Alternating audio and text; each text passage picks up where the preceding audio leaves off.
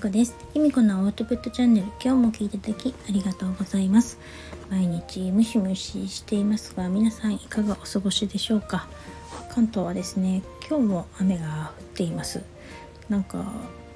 梅雨って明けたって言ってましたよね。なんか、元に戻ってる感じがするんですよね。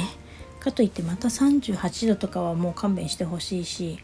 本当どうにか普通のなんかすっきりとした夏とか来ないかななんて思っているところです。ちょっと私はですね肌が弱いので汗をあまりかきすぎると痒くなっちゃったりもするので正直あんまり暑くなるのはねちょっと嫌なんですけどムシムシしてもやっぱり汗かくじゃないですか。だからそれがちょっと悩みだったりします。特にですね私はちょっと今年はですね特にちょっと手の方がかなり荒れて肌が荒れてましてちょっとあの湿疹のね出てるところとかもあってそれを見てるだけで、ね、本当に気分がだだ下がっていくんですよ。でちょっとしたね対人恐怖まではいかないですけれども人前に出るのがちょっと嫌だったりとかして本当に正直仕事に行くのが嫌なんですね。であまりにもねちょっときつちょっとこれはひどいって手が荒れてるので先日ちょっと楽天でですね内側シルクっていう外側オーガニックコットンっていうね手袋を買いましてそれをして今職場に行っています。ちょっと職場の人はねすごく心配してくれてあそこの病院に行ったらいいんじゃないかこことかここの病院がいいんじゃないかとか言うんですけれどもうんなんかあちこちの病院に行くのもなーなんてちょっと悩ましい日々を過ごしています。でそんなこんなをねしてたらですね先日のあのヤギ座満月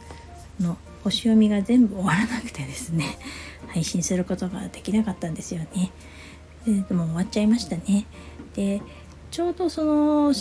ヤギ座満月のね星読みをしてる時に去年の今頃って何してたかなって思い返したんですよ。それで自分のブログを見たりとか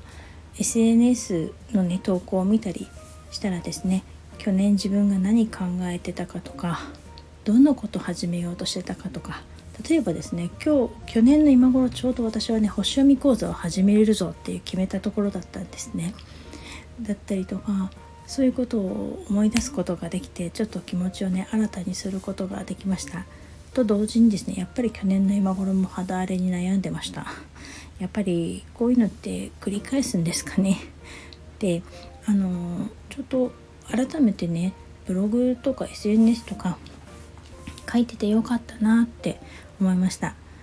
あの私はもともと手帳も好きなので手帳をね日記代わりにもしてるので何を自分がやってたかってことは見返すことができるんですね。でこれってすごくいいなって思うんですよ。やっぱり自分の頭の中にだけ入れとくと思い出とかあの過去やったこととか考えてたことなんかはね忘れちゃうなと思うんです。だけど、あのー、ブログに残しておいたり、まあ、手帳に日記として書いておくのもいいですけれどもあの記憶が残ってあの文字として残るので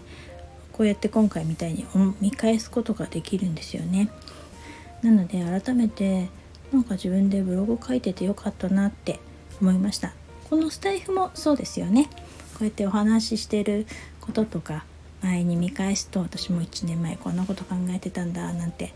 思い出すことできるので何かしらに記録するってすごくいいですよね。今日ですね夜あのお友達のブログ相談に乗るんですけれどもその辺のところをね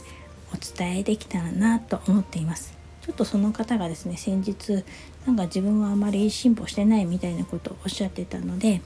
そこ私はねでも全然そんなことは思ってなくて彼女はすごく変わったなって1年で思っ1年出会って1年ぐらいですけど思ったんですよね。で私の他の周りのね仲間とかも同じようなこと言ってたんですね。だけど本人はねご本人はあんまりなんか感じないみたいなことを言ってたのでそれって多分ね記録に残ってないからだと思うんですよね。で思い返してみると絶対変わってるので、うん、そういうのなんかブログとか SNS とかに残すといいよっていうこととか今日伝えたいなと思っています。ということで今日はこの辺にしたいと思います。えっ、ー、とムシムシした日が続きますが皆さんもあの笑顔で過ごしていきましょうね。それでは今日はこの辺で最後までお聴きいただき